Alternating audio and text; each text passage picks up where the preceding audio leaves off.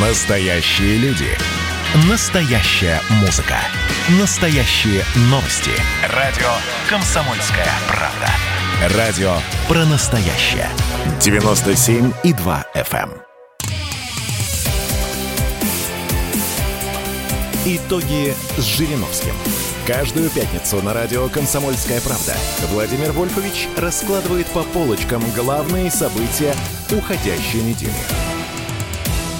Здравствуйте, дорогие друзья! Рада приветствовать вас в эфире радио «Комсомольская правда». Я Валентин Алфимов. Рядом со мной Владимир Жириновский. Будем подводить итоги недели. Владимир Вольфович, здравствуйте. Добрый день. Владимир Вольфович, сейчас на этой неделе очень много говорят про молодежь. Эм, Да. Про молодежь, которую эм, кто-то... Некоторые пытаются вывести на улицы, некоторые пытаются прогнуть под себя, а кто-то на них, наоборот, не обращает внимания. Кто у нас сейчас вообще молодежью занимается? Вот это вопрос, который поднимает ЛДПР 30 лет. Буквально вот последние годы трижды мы поднимали о необходимости создания министерства по делам молодежи. Эту проблему нельзя отдавать агентству. Вы хорошо знаете, кто у нас руководит агентством, молодежным агентством в системе Минобразования. Знаете фамилию этого товарища? Нет, не знаю. Правильно. И никто не знает. Я запросил информацию. Бугаев. Он хороший человек, может быть.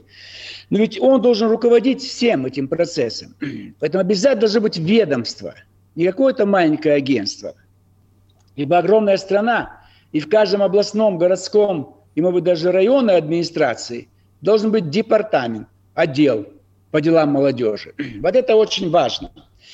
Учителя и преподаватели не могут уже влиять на молодежь, чтобы, э, так сказать, занять вот этот вакуум, о котором я говорю. Родители. Им некогда, они плохо знают своих детей, и тоже не хватает авторитета влиять. Потому что есть те вопросы, которые тяжело обсуждать с родителями. И вот они на улице. Да, кто-то спортом занимается, кто-то может ходить там какие-то кружки самодеятельности. Все равно это мало. Есть потребность общения.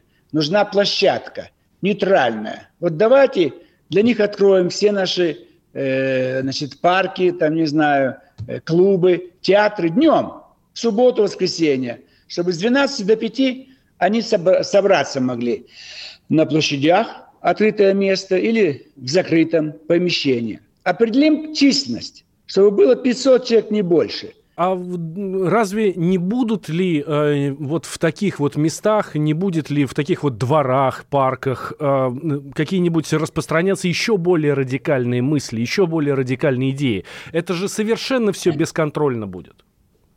Я вас прекрасно понимаю. Опасность есть. Там с ними могут работать люди, которые настроены их как бы сделать более радикальными. Да, там их э, в вот именно об этом я и говорю. Там не, ну, не Да. какой-нибудь Навальный, конечно, ну Да. тоже. э, Другие, наверное. полно всех таких. Да, Но какие-нибудь игиловцы, не дай бог, да, запрещенная Да. в России организация. Вот я вам говорю, у нас два зла. Одно зло все перекрыть наглухо, и будет тихо. Но бунт будет внутри.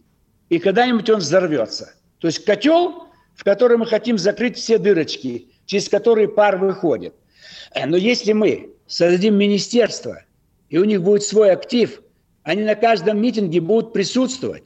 Будут присутствовать переодетые участковые, будут другие молодежные структуры парламентских партий, и мы изолируем эти э, мини-митинги по всей стране от влияния вредных людей. Они же должны выступать, иди к микрофону, мы посмотрим, что ты там скажешь. Конечно, есть определенный риск, но он меньше, чем если мы все перекрываем, и тогда они переходят к подпольной работе.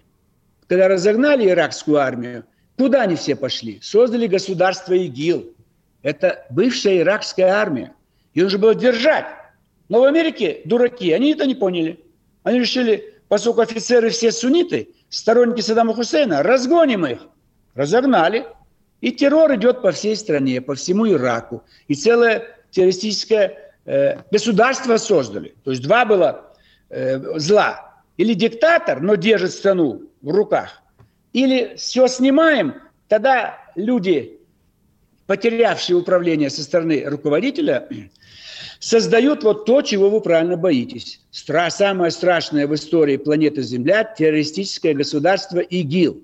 Но если бы мы не разгоняли их, а дали им возможность служить там, в родной стране, Ирак, Сирия, там, где-то курды, было бы все лучше. Как при Саддаме Хусейне, Каддафи. Да, мало демократии, да, мало выборов, но тишина. Не хотим этого. Тогда будет страна в состоянии гражданской войны. У нас легче. У нас нету такой диктатуры, как Саддам Хусейн, Каддафи. У нас многопартийность, у нас выборы. Добавить нужно вот этот вариант. Семья устали, учебное заведение устали, на работе вообще ничего нельзя. Дайте возможность пойти раз в месяц хотя бы и где-то побузить. Вы понимаете? Это 20-40 лет, это избыток энергии. Я хочу вам предложить вариант, который не всем понравится. Но вы можете поставить на голосование, я вас уверяю, 30% поддержат. Давайте во всех крупных городах откроем публичные дома. О, как. И эта молодежь, она, они в основном не женатые, холостяки.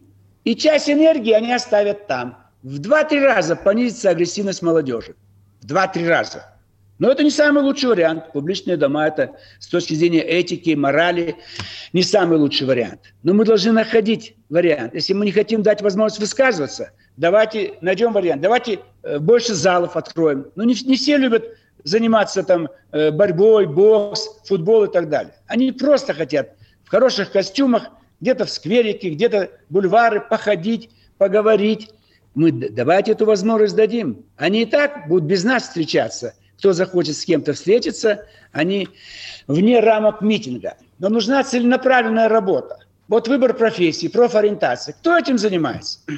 Ну, в армии сколько я пробивался прийти к солдатам в казарму. Вот осудили на 15 лет, по-моему, солдата, который убил в Забайкальском крае 8 сослуживцев. 24 года дали. Он, жизнь его уничтожена. И еще 8 сослуживцев уничтожены. А почему? Где политработник? Где зам командира роты по воспитательной работе? Они не, знают, не умеют. Они окончили училище, где их этому не учили.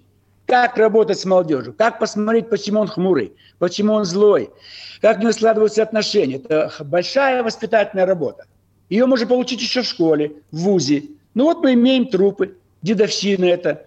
Поэтому э, надо обязательно, чтобы кто-то этим постоянно занимался. Вот смотрите, Администрация президента проводит э, под Солнечногорском территория смыслов. Отлично. Всего 5 тысяч человек.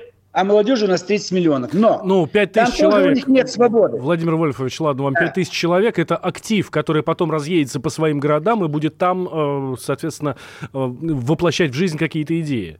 Нет, вот в том-то и дело. Там опять все заформализовано. Это комсомол новый. Комсомол-то распался. Там все было заложено. Вот ты выступаешь, ты выступаешь, ты... регламент. Вы понимаете, молодежь против регламента. Молодежь хочет свободы. Дайте им возможность встречаться там, где они определят место, сами выберут тему, наговорятся и разойдутся. Мы это им не даем. Мы их приглашаем, вот конкурсы давайте, там выступайте, там вот там миллион на развитие малого бизнеса. Это не охватывает ту молодежь, которая в субботу вышла на улицы наших городов. Она не идет на эти конкурсы. Она, э, как называется это, без, которые бесконтрольные, а? Бесхозая. Она бесхозная. У нее нет нету начальника. И они не хотят его. Ну а что они им нужно, хотят... получается, чтобы там, не знаю, там в ТикТоке видео снимать и выкладывать их э, в интернет и все? Так получается? Я вам говорю, дайте реально право выйти на улицу, на ту площадь, которую вы определите и разрешите хоть каждую субботу, и они потихонечку затихнут, им надоест, они все выскажутся. Вот э, перестройка, 88 год. Я сам был такой, как, как те, кто вышел сейчас, вот, в субботу. Я слышу, Пушкинская площадь, кто там собирается, какие-то демократы, критикуют КПСС. Я иду, Новопушкинский сквер, стоит мужичок, Лев Убошко, потом он создаст консервативную партию, 20 лет в психушках лежал. Он что-то там разговаривает. Я стал ему вопросы задавать, другие. Мы стоим небольшой кружок. Наговорились и разошлись. И так это было неплохо несколько месяцев. Потом э, в ЦК КПСС испугались этого всего. Ну и к чему привело-то? Страну поломали. Не дали людям возможности высказаться. Новый Арбат, старый Арбат. Нет, это старый Арбат, да. Я туда ходил, разговаривал. У меня был рекорд. Я пришел в 7 вечера, ушел в 7 утра, 12 часов. Стоял на одном месте, меня не отпускали.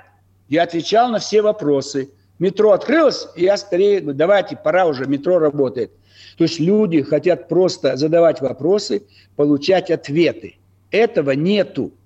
Мы, парламентская партия, три года нам не дают места проведения митинга в Москве. Пушкинскую давали, перестали. Суворовский, Суворовская площадь не дают. Метро 95 -го года не дают.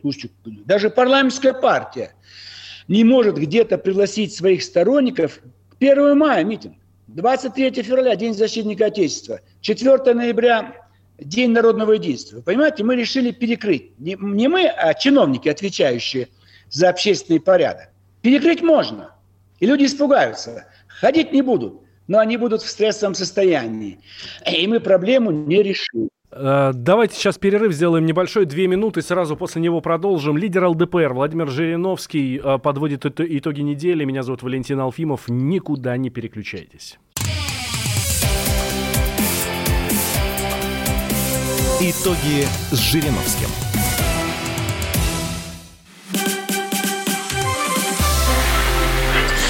Начало. Это действительно история, которая будоражит. Так вся страна обалдела. И Россия родина слонов, она от океана до океана, да. И мы, мы всегда правы, мы никогда не сдаемся. И самое главное, что же будет дальше? Комсомольская правда. Это радио.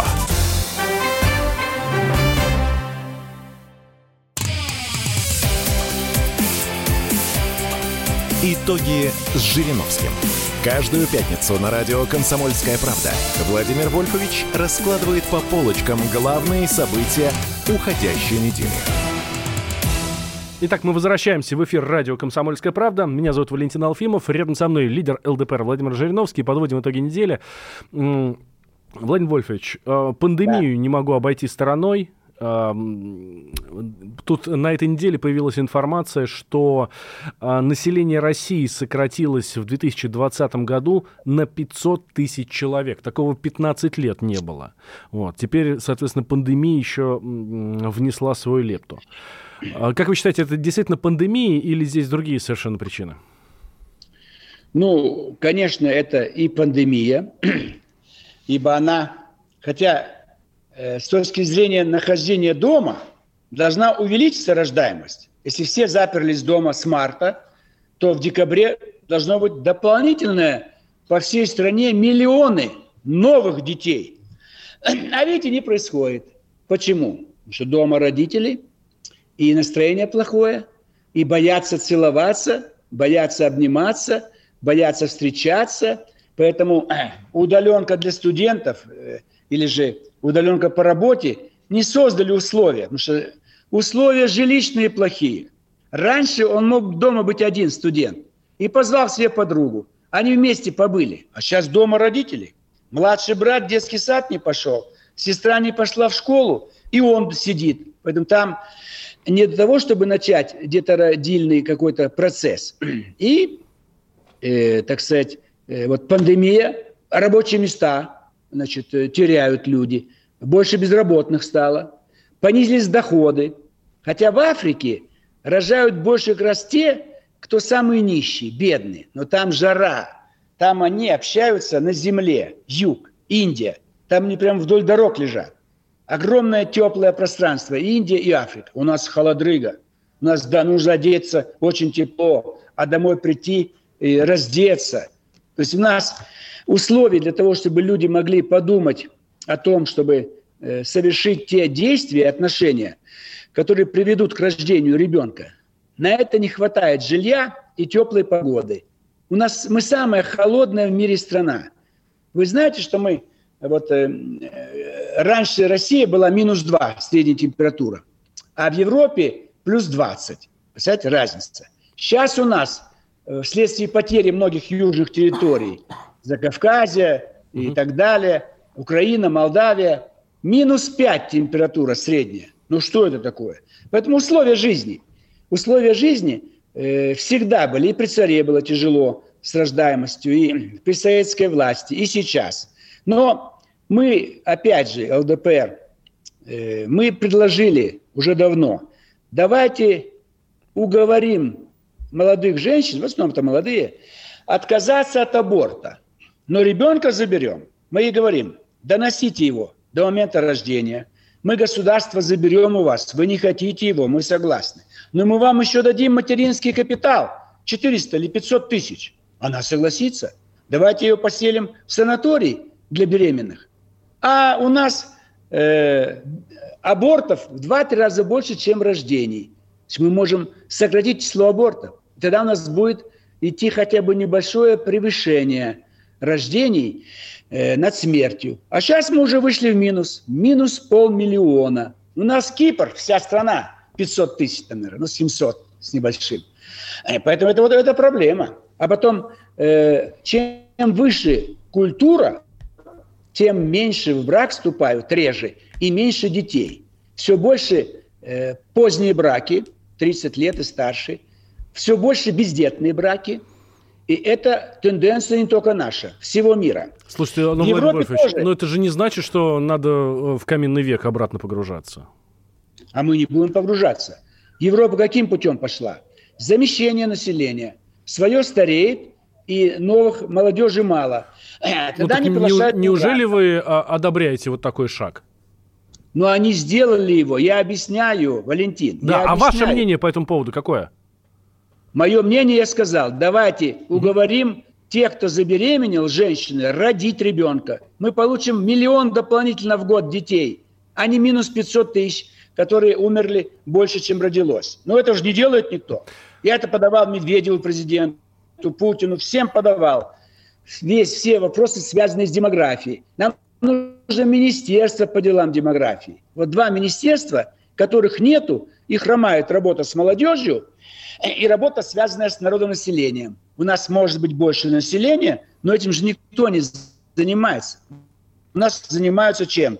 Дороги, пожалуйста, жилье, пожалуйста, больницы, всем занимаются. Слушайте, ну есть же целый нацпроект «Демография», э, да, э, по поручению президента к 2024 году должны выйти на прирост, а, на прирост населения, а к 30 году, по-моему, уже на, на а, устойчивый прирост, хотя, может быть, это все уже в 2024 должно произойти. Ну, значит, работа же какая-то должна вестись по этому поводу?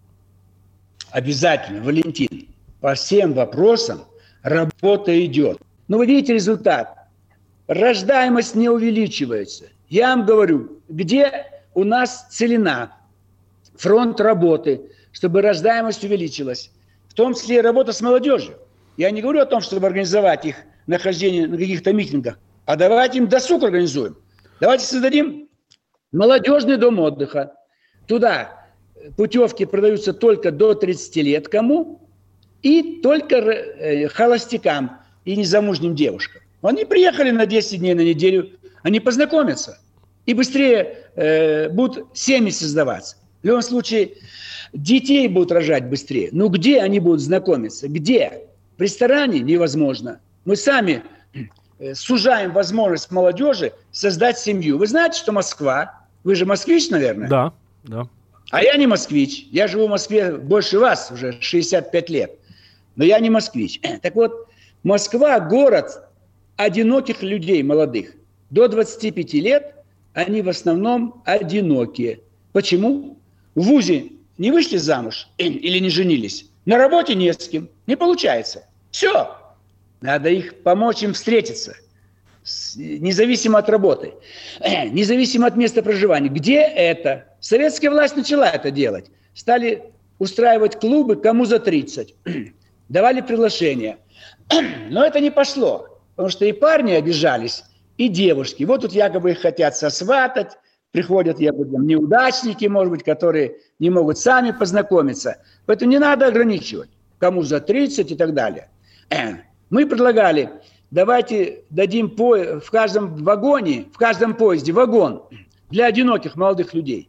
Туда билет продавать. Он поехал в Сочи, там 36 часов. И молодежь в этом поезде познакомится, санаторий или дом отдыха, молодежь, познакомиться. Но этого же нету. Этого нету. Никто этим не занимается.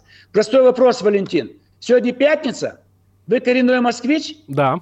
Давайте я попрошу вас, поведите меня на танцы в городе Москве. Можете? Покажите мне, где сегодня в Москве танцы. Пускай молодой депутат Власов это сделает. Он знает всю Москву. Сейчас он откроет интернет и скажет мне, что нет ни одной точки в Москве, где сегодня в 7 вечера можно пойти потанцевать. Буфет не нужен. Не нужна специальная одежда, там галстук, бабочка. Просто я прихожу и танцую с кем-то, разговариваю, сижу. Можно сделать с 7 вечера до 10. И потом я поеду домой на метро. Ну, вы нам этой возможности не даете. Молодежное кафе нету. Я помню, э, лет 50 назад э, Измайловский парк, что-то метро там, открыли первое молодежное кафе. Как оно называлось? Какое-то такое название космическое. Мы туда приходили. Нам нравилось. И только молодежь. Ну где оно? Закрыли. То есть что-то делала советская власть, что-то делает демократическая власть. Но системы нету, нету ведомства, которое отвечает. Я, когда был студентом, направил письмо в московское правительство. Тогда был Мосгорисполком. Надо открыть кафе, то, то, то, что я сейчас говорю. Изложил в письме. Меня приглашает женщина сотрудник, видимо, э, управления по работе с молодежью там и так далее. Поговорили. Он говорит, давайте я вам дам должность массовик-затейник в парк культуры и отдыха. Но она дура. Я не о себе говорю. Причем здесь массовик-затейник? Он игры организует с детьми там, кто пришел. Она даже не понимает, что я хотел. В этом ущербность наша, Валентин. У нас все делают сверху. Они не понимают, что люди хотят внизу. На а как так получается? Проверил. А почему они не понимают? Ну, это те же самые люди, ну, как, как, как и мы с вами, э, которые да. вышли и, из, из той же самой молодежи. Да. Они тоже были а молодыми, они тоже должны понимать, что, что происходит. А почему нет? Не совсем высоко где-то во власти э, на федеральном уровне с молодежью да. не работают, не на городском э, уровне. Да. Вот у нас произошла ссора с мэром города Шуи Кочергина. Я думаю, что он такая наглая? Корягина. Сейчас выясняем. Она ведет нагло, потому что она дочь бывшего губернатора Тихонова. Представляете? В этом же проблема. Они сверху. Ее народ бы не избрал никогда.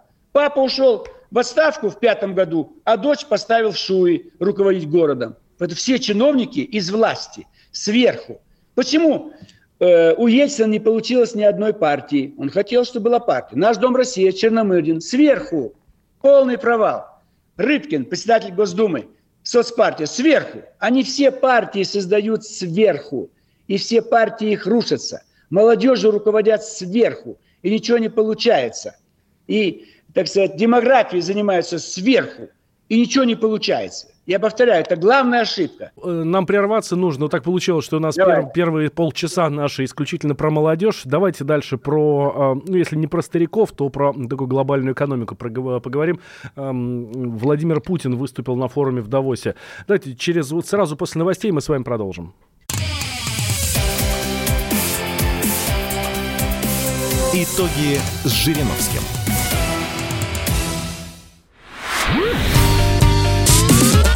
Хочется двигаться с каждой секундой быстрей. Мое сердце остановилось, мое сердце замерло. Она жует свой орбит без сахара И вспоминает тех, как плакала. Комсомольская правда. Радио поколения Сплин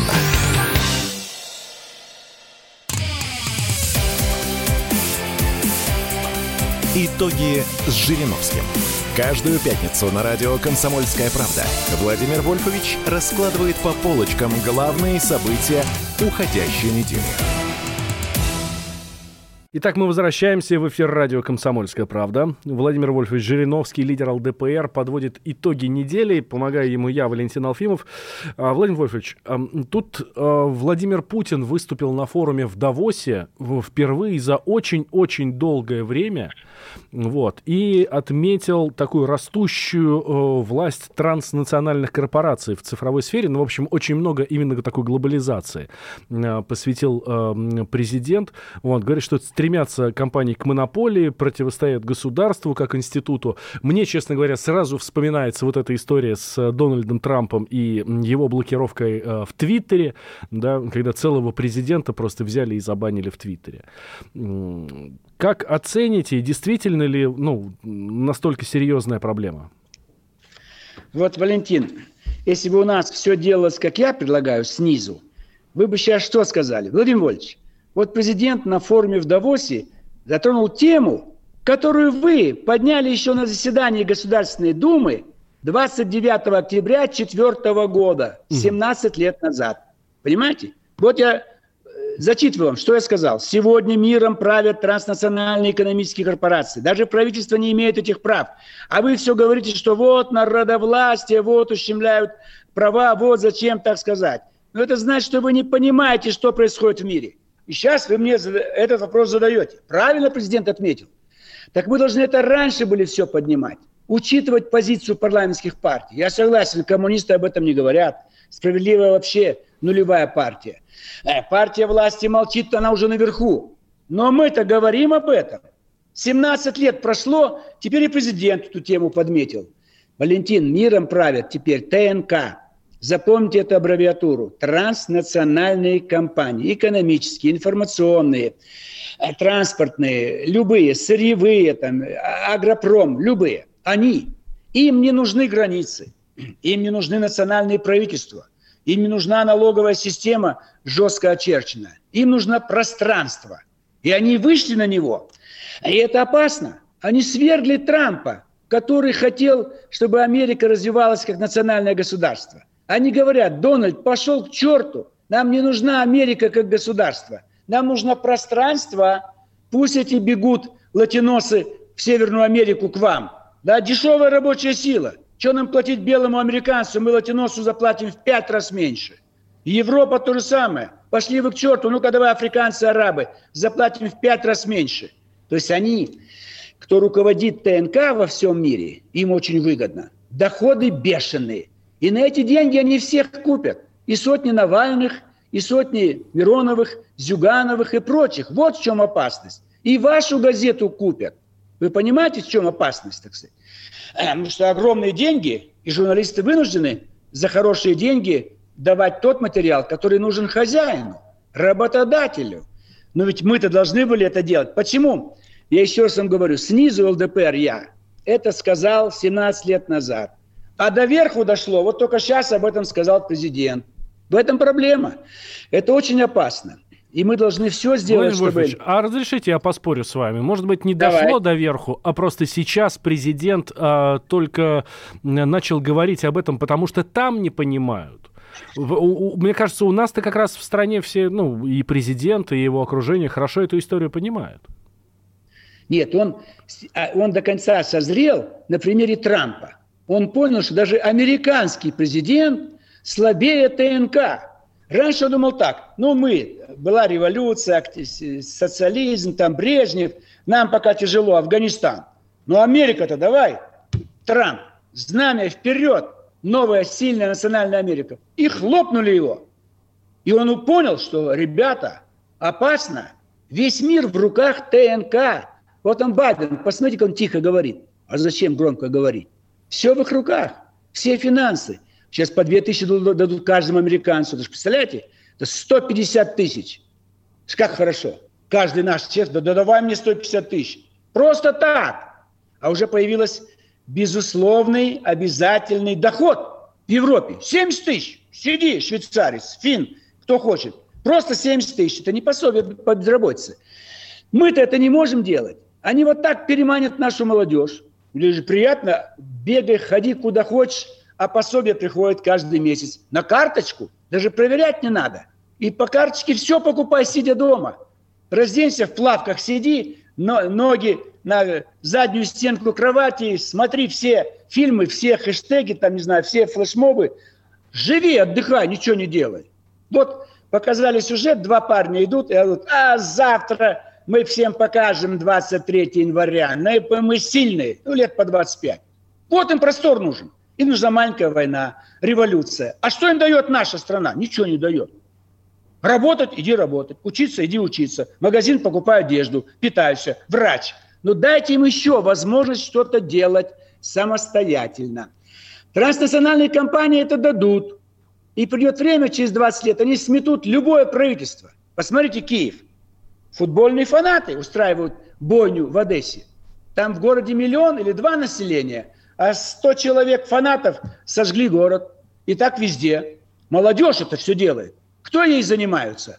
Занимается Сорос, занимаются ТНК, занимаются те же, так сказать, кто руководит миром, финансовые все эти э, значит, воротилы. А мы не занимаемся. У нас, у нас Бугаев занимается. Ну, кто его знает, Бугаева? Увольте немедленно его с работы. Поставьте Власова, но в ранге министра. Ничего это не делается. А потом дубинками разгоняем молодежь. Это же проблема. Понимаете, Валентин, что мы в этом плане должны для себя сделать вывод. Ибо ТНК уже действует лет 30. И вот они себя показали ну, а как сейчас даже с ними бороться? А как бороться с ними а? сейчас? Ну, это, эти же компании имеют такой вес, я не знаю, там какой-нибудь Google, Amazon, э, я, ну, Coca-Cola та же. Они имеют ну, такой вес, что одним своим словом э, могут там цел, цел, целые страны блокировать. А Согласен. Огромные деньги от них идут. Сейчас-то уже ну, что Китай ну, все. пошел другим путем. Они же создали сегодня самую молодую социальную сеть в мире, 18 год, TikTok. Создали же. Посмотрите вот на все хэштеги. У вас есть, наверное, информация? В ТикТоке в этом же. Вот сейчас. Хэштеги. Вот фамилия Жириновский. Просмотры 262 миллиона. Ну, сделайте выводы. Молодежи нравится. Посмотрите других. И Зюганов там есть, и Миронов, Володин. Ну, все есть. Неверов. Все есть. Там же в 10 раз меньше. Ну, выводы можете сделать? Вам молодежь говорит, хотим слушать Жириновского – его хештеги, его, так сказать, все эти танцы, шманцы и так далее. А Зюганова не хотим, Неверова не хотим, Миронова не знаем. Ну, вывод надо делать, эти социальные сети для чего? Это лучше самое, как называется, опрос, социологический опрос. Че вам в ЦИОМ? Вам же этот э, Федоров ничего этого не скажет никогда. Федоров делает то, что нужно для Кремля и для президента, чтобы затуманить мозги президенту. Вот он хэштег дает. В смысле, ТикТок дает. Всего два, три, третий год этой сети. Так давайте эти сети сами создавать и выводы делать, чтобы не только молодежь миллионы смотрели, меняли, любой другой давайте возьмем. Ведь я же не претендую на что-то. Подберите у вас, чтобы его смотрели. Тут фамилии Бугаев вообще нету. А он у вас руководит всей молодежью страны. Вы на что тратите деньги? Каков бюджет этого агентства по делам молодежи? Вы молодежная газета, так вы этот вопрос вот и ставьте. Вы же понимаете, что э, меня тоже не понимали. Вот стали выходить люди по всей стране, там вышло, наверное, несколько десятков тысяч, зашевелится сейчас. Пока аресты, пока там дубинки, ну, я им советую, что делать. Сколько я выпустил брошюр по делам молодежи. Вот я одну брошюру назвал «Сосунки». Молодежи понравилось. А просто так, что задачи союзов молодежи – учиться, учиться и учиться. Так завещал нам великий Ленин. Да от них тошнит от этого съезда этой партии, третий там съезд молодежи, РКСМ и так далее. А мы все по-старому. Только ПСС – ум, честь и совесть нашей эпохи. Впереди Россия – главная партия, и она должна быть всегда победительницей. Всегда 70%. Ну разве это можно? Это что, демократия? Когда до выборов вы уже называете, сколько эта партия получит голосов. Это возмущает молодежь. Они еще не пришли к избирательным урнам, а вы уже пишете протоколы, какой партии сколько дать. И наплевать вам на молодежь. Поэтому они и бунтуют. А Понимаете, это и демография. А что дальше будет, И демография, если... и социальные сети, и угу. э, выступления, это все связано с молодежью. Они молодое поколение. Мы не так руководим этим процессом. Как надо, я говорю. Владимир Вольфович, Задавайте а, вопрос, а что будет дальше, если не поступить так, как вы говорите? Если молодежь совсем дальше, потеряет. Что это, госпереворот дальше, или нет. что? Нет, закрутим все гайки, ребята будут сидеть дома, закончится учеба, женятся, выйдут замуж, родят дети, купят квартиры. То есть государство может им помочь материально. Еще меньше будет кредит по, э, процент кредита по ипотеке. Но развития не будет. Они не хотят так жить, вы понимаете? Нужен творческий полет. Ну как вот, им, им хочется что-то делать, это все запрещено по рукам, по рукам. это не говори, сюда не ходи. В этом плане. Ведь понимаете, что мы сегодня до сих пор пытаемся войти в пятерку ведущих государств мира. Пока мы в двадцатке, мы даже в десятку не входим. А при царе мы были в пятерке. Ну, советский период все нарушил, но его уже 30 лет нет. Ельцин ему завтра, в понедельник, 90 лет. Тоже много было ошибок. Но он уже умер. Ну, 21 год нового режима с августа 99 года. Перерыв сразу после продолжаем. Лидер ЛДПР Владимир Жириновский. Подводим итоги недели. На самом деле про молодежь говорим, и, пожалуй, сейчас это самая главная тема. Итоги с Жириновским. И давайте мы сейчас э, проведем ну, достаточно объемную беседу про... О нашем будущем, в котором теперь возможно все. Раз и сделали некий прорыв. Вот сегодня мы хотим поговорить, прорыв ли это, почему так много шума. Вся страна слышала об этом. Есть те, кто смотрят в небо и мечтают о звездах. Комсомольская правда. Это радио.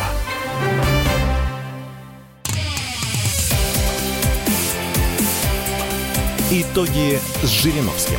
Каждую пятницу на радио «Комсомольская правда» Владимир Вольфович раскладывает по полочкам главные события уходящей недели. Итак, мы возвращаемся в эфир радио «Комсомольская правда». Владимир Жириновский, лидер ЛДПР, я Валентин Алфимов. А, Владимир Вольфович, а, есть еще а, такая достаточно важная тема, которую а, стоит отметить. На этой неделе президент Владимир Путин впервые поговорил с а, президентом Джо Байденом, с избранным президентом. По, диалог длился 35 минут, говорили по телефону, и, как говорят, что он был по инициативе инициативе Кремля. Э, отметили президента, что есть разногласия, но э, все-таки нужно двигаться в сторону улучшения, улучшения отношений. Ну, это, в принципе, и понятно, да, дипломатический разговор такой, в, в любом случае нужно нам отношения строить. Вот, но если при, э, там, до 20 января, пока Дональд Трамп был президентом, пока не, не прошла инаугурация Джо Байдена, э, говорилось о том, что договор СНВ-3, вот о стратегических наступательных вооружениях, да, вот, э, он подписываться не будет с той стороны, вот, то сейчас настроения уже совершенно другие. И вот я смотрю, да, что Госдума ратифицировала вот этот СНВ-3 э, вот сейчас. Как прокомментируете? Во-первых, хочу уточнить. Разговор был, по-моему, по инициативе Байдена, а не Кремля. Вас потом будут поправлять ваши цензоры и редакторы. То есть звонок был из Вашингтона. И хороший был разговор. Это самый дорогой договор об ограничении стратегических вооружений. Потому что самая разрушительная сила – это баллистические ракеты. И у них полно, там э, почти несколько тысяч у нас. То есть можем всю планету спалить и уничтожить. Но это же нельзя делать. Э, поэтому не только не производить больше ракет, но и постоянно уничтожать. Уже будет 1500. Надо проверить, вот за 10 лет мы дошли до уровня 1500, было по 2500. Сейчас 1500, потом будет 1000, потом 500, и лет через 20, может быть, совсем от этих ракет откажемся. Будет, может быть, другое оружие, менее разрушительное и менее дорогое. То есть Байден этому вопросу посвятил всю свою жизнь. 34 года он был сенатором и всегда работал в комитете э, по разоружению. И к нам приезжал много раз. Поэтому здесь как бы э, это его дело жизни было. Поэтому он с удовольствием согласился продлить. Он не уменьшил значение договора. Мы продлили на 5 лет, а за эти 5 лет можно подготовить новые поправки, новые дополнения новый, может быть, договор заключить. Я вообще считаю, я уже говорил, что нам не надо ждать резкого обострения обстановки от Байдена. Какой смысл? На Ближнем Востоке все обострили, что можно. Дальний Восток тоже. Самое главное, Европа – все. Они получили Украину. Украина их. Это их колония. Не надо же называть Украиной. Киевский режим э, во главе американской колонии. Все надо. Вы даже запретили использовать нашу вакцину. Весь мир использует и стоит в очереди за русской вакциной. А колония Украина запрещено. Для чего? Чтобы умирали быстрее. Им нужна территория. Это будет огромная авиабаза. Огромная, так сказать, э, непотопляемый авианосец. Представляете? Зачем Крым? Вот вся Украина. Это же больше любого европейского государства. И оставить там 5 миллионов, чтобы, там, не знаю, грузчики, разносчики, обслуживающий персонал, сапоги чистить или еще что-то делать. Это вот как бы, значит, э, сегодня вот уже у них ракет всего 1654, у нас даже меньше, 1480. Так что в этом плане э, это правильно. И им это дешевле, и нам. Но и все вопросы уже решены. Некоторые говорят, вот начнут наступление на Донбасс. Зачем? Только начнется наступление на Донбасс, вся Украина будет оккупирована нами. Зачем им нужно терять Украину? И нужно сохранить. Крым забудьте, Донбасс постреливайте. Полигон хороший. Под никакой войны не будет. Им нужно пострелять оружие. Сейчас они у всей Восточной Европы старое советское оружие сбросят на Донбасс, на борьбу с Донбасс, с ополчением. А Восточная Европа, в основном Вышеградская четверка, Польша, там, Чехия, Словакия, Венгрия, закупит у американцев новое. Все, торговля. Американцы, они торгаши, купцы. Вот они будут ждать варианта продать, продать, продать. Как и газ. Чего они уперлись в Северный поток-2? Покупайте американский газ. Ну, как предприниматели, они понимают, ну, русский дешевле.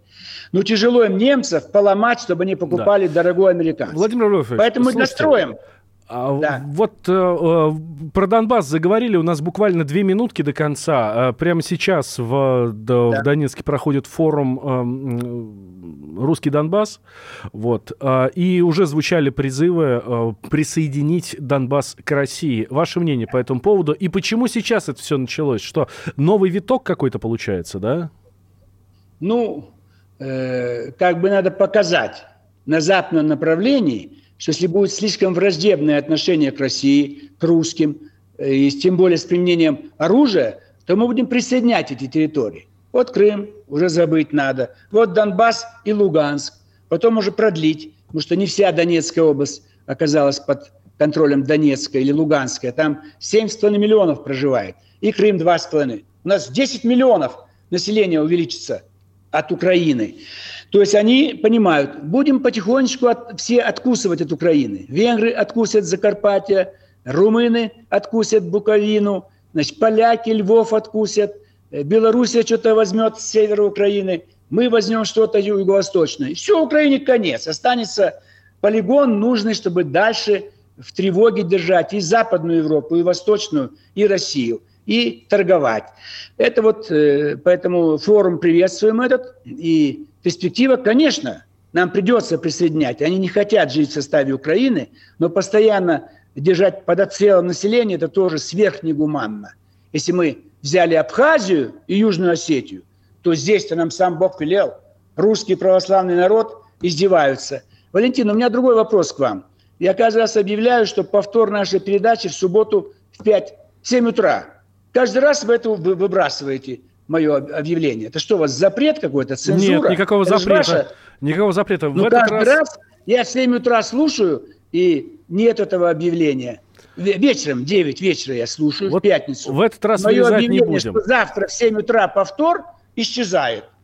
Вот я в... же хочу, чтобы нас больше людей услышали. Хорошо, Владимир Владимирович. Чтобы делали выводы. Вот давайте мы как Каждую раз, партию. как раз на. На, на этом с вами и закончим. Э, напоминаю нашим слушателям, что э, в субботу в 7 утра повтор. Утра. Да, вот. повтор. И, Спасибо. И в воскресенье в 17 часов по московскому времени. Спасибо. До свидания. Да. Спасибо большое, Владимир Вольфович. Через неделю э, будем подводить итоги уже следующей недели. Итоги с Жириновским.